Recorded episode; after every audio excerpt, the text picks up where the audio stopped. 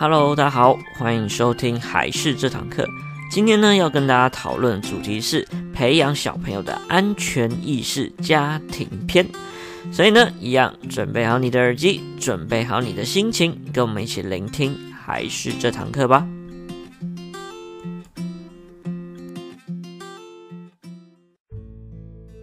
Hello，大家好，我是海事的木须，那欢迎收听本集的节目。今天呢，要来跟大家讨论一件，就是关于小朋友的安全意识的培养的主题。那我觉得这是一个非常重要的主题，因为我们其实常常在新闻上都有看到说，小朋友会呃出门啊，结果被别人拐走了，又或者是说，诶，小朋友在家里面的时候发生误碰到热水，又或者是误触到插头等等的意外发生，然后对他的生命造成了一些影响。而且啊，其实我们以前在做早教班的时候啊，也常常会遇到我们或者是隔壁同业有小朋友偷偷趁老师不注意的时候跑出去。那有一次比较严重了，还动员了所有人出去找，最后好像是有找到。但是我觉得这些事情都是非常危险，而且是非常需要安全意识的。所以呢，我们最重要的就是要来训练小朋友远离这些危险，然后提升他自己的安全意识。那由于安全的部分囊括了非常多的一些层面，例如说有交通方面的安全，有呃触碰陌生人，又或者是一些像是居家安全的部分等等，都会有不一样的概念或做法。所以呢，我们今天就先从居家的安全来说起。在居家安全的部分啊，我觉得父母亲很常会遇到一个状况，就是你越不叫他碰，他就越想去碰。那有一些家长就会觉得说，哎，那我把它放在他拿不到的地方，所以就把东西放得高高的。但小朋友也会很聪明，他就是好奇心非常重，他就会故意想要拿一些小椅子啊、小凳子啊，就想要上去勾等等的。所以其实很多人都会做这样子的一个处理危险物品还有环境的方式，就是干脆把它藏起来，不让小朋友去碰触，这样最安全。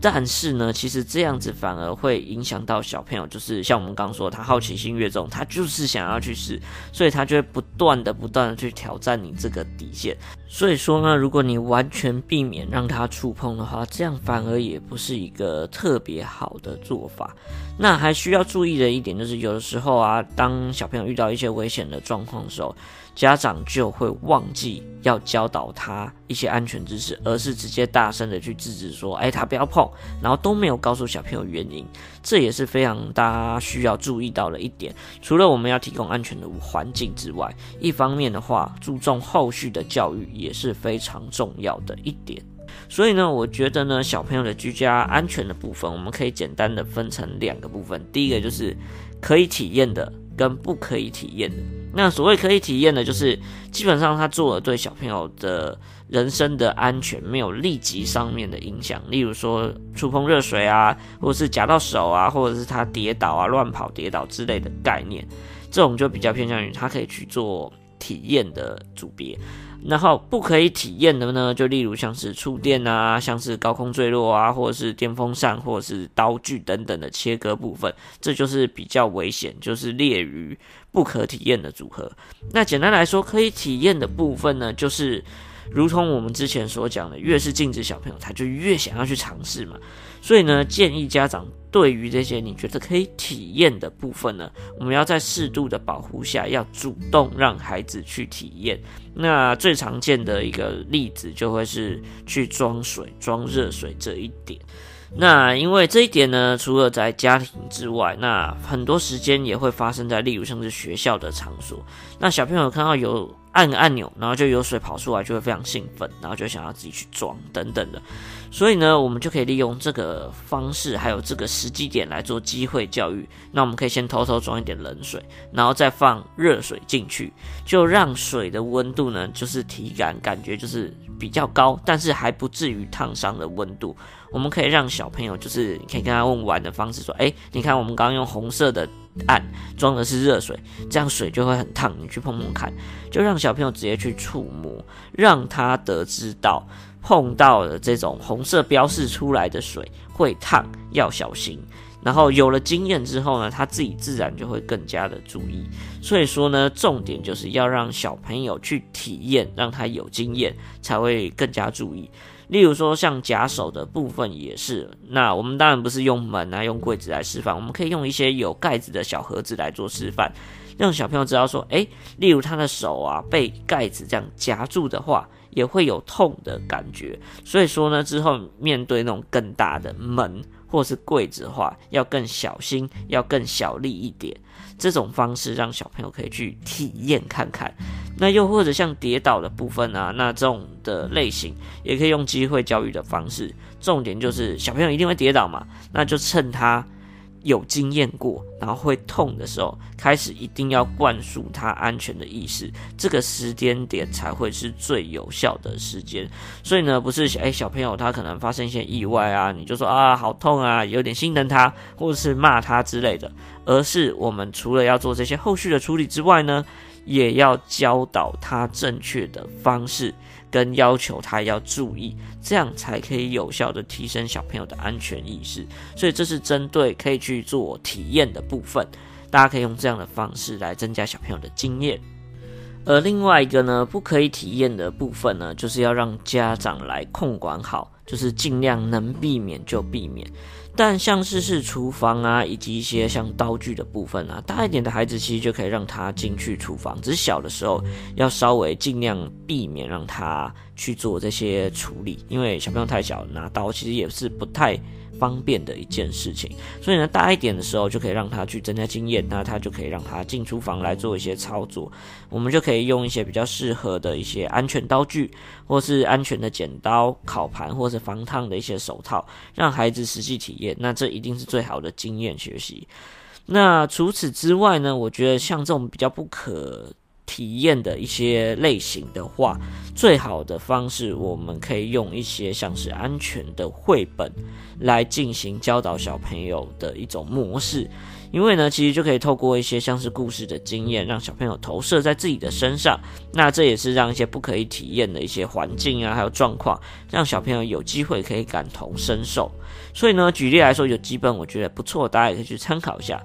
呃，第一个呢，就是亲子天下有出的一个我的第一套安全知识绘本。那它就是从一些像是消防员、医生、警察、清洁员等等的一些职业的角度来讲安全的部分，就可以让小朋友认识一些职业。那也可以注意到，哎，你可能做什么事会让这些职业的医生啊，或是警察，会变得比较麻烦，所以你要注意安全。所以呢，这也是一个非常好的角度，就可以去让小朋友学到多种不一样的概念。那另外的话，就是像幼辅也有出过幼儿知识安全的绘本，那就是危险在家要小心这本书。那这就是以一些家中常见的危害啊，就是要小朋友去注意，应该要怎么样做才会是对的，就用比较可爱的画风，还有简单的文字来跟小朋友说明。所以说呢，像这种比较不可以去体验的，例如像是我们刚刚说的触电啊，或又或者是高空坠下来之类这种比较危险的部分的话，就可以透过绘本的方式来跟小朋友说明，这也是非常好用的方式。像我们刚所提到的说，就是一些居家安全的部分，我们可以给小朋友一些意识的概念，还有像是一些机会教育的时间点，可以来教小朋友。但最重要的事情是，家长的努力也是会非常重要的，就要尽量的把危险降到最低，这样会是最好的。那所以呢，其实，在卫福部有在二零一六年的时候有出过一版叫做《儿童居家安全环境检视手册》。它里面有非常多的指引，可以让父母亲参考。就是，诶，如果家中有小朋友的话，有哪些环境是比较危险的？那我们应该要如何更改？上面都有一些说明，也可以方便家长自己去检视一下自己家中有没有比较危险的状况。那我来简述一下它基本的一些简单的内容。呃，一开始呢，它就会有一个检测表，就让家长可以自己检测，哎，自己的家中有没有做到这些事。那基本上呢，要做到事情有以下这几点，大家可以稍微注意一下。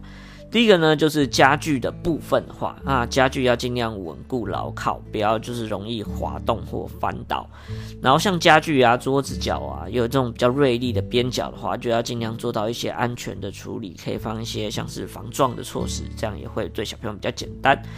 那像是一些比较低的橱柜门的话，尽量要加装一些小朋友不容易开启的一些装置，或者是一些简单的锁，那就可能是不可以把一些锁头打开，这样就是小朋友会比较难做的一些上锁方式。那再呢，像是电器插孔的部分，尽量要加装安全的保护盖。然后未使用的一些插口的话，也可以用一些保护的措施把它遮挡起来。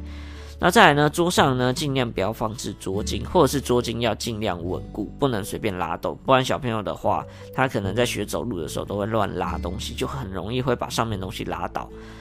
然后啊，再来呢，窗帘绳啊，还有电线啊、延长线等等呢，都要尽量放到小朋友无法触碰到的地方，不然很容易会有绕颈的危险，这也是稍微要注意的。那在浴室、厕所的部分呢，第一个很简单，就是瓦斯的热水器尽量要放在屋外，这样会比较好。那空气要畅通。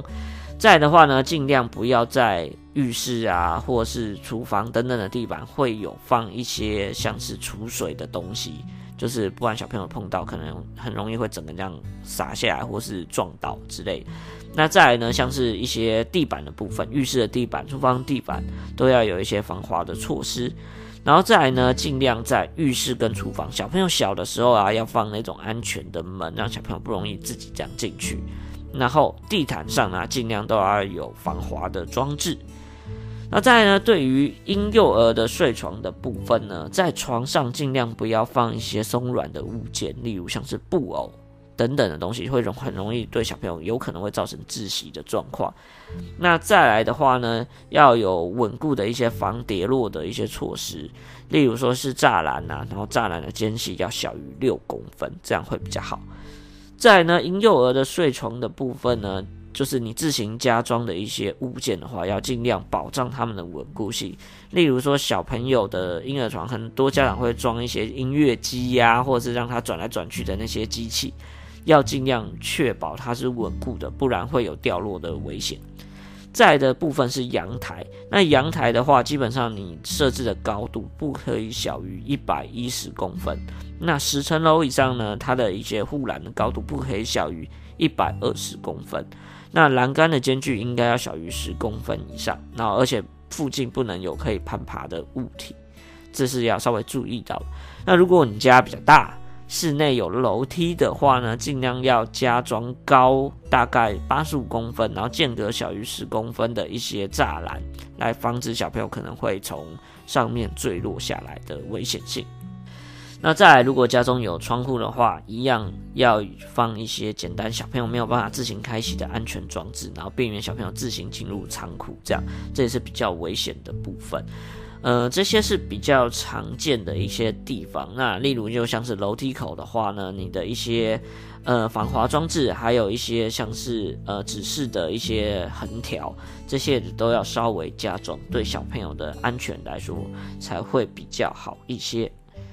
好，所以呢，这也是他所提供到的一些简单的判断，还有要注意到的一些居家安全的事项。大家也可以参考这些政府所提供出来的一些依据。我觉得这也是经过专家检核过的，所以这也是大家可以去稍微注意到居家的安全的部分。毕竟安全是非常重要的一点，因为稍有不慎，可能会对小朋友造成一些人身的伤亡等等之类的，所以呢，麻烦大家要特别有这方面的意识，那也要灌输小朋友这些意识。好，所以呢，这就是今天的内容，希望对大家有帮助。一样，喜欢我们的话，记得要订阅一下我们频道，还有到我们粉丝团按个赞，拜托。我们下一期再见，拜拜。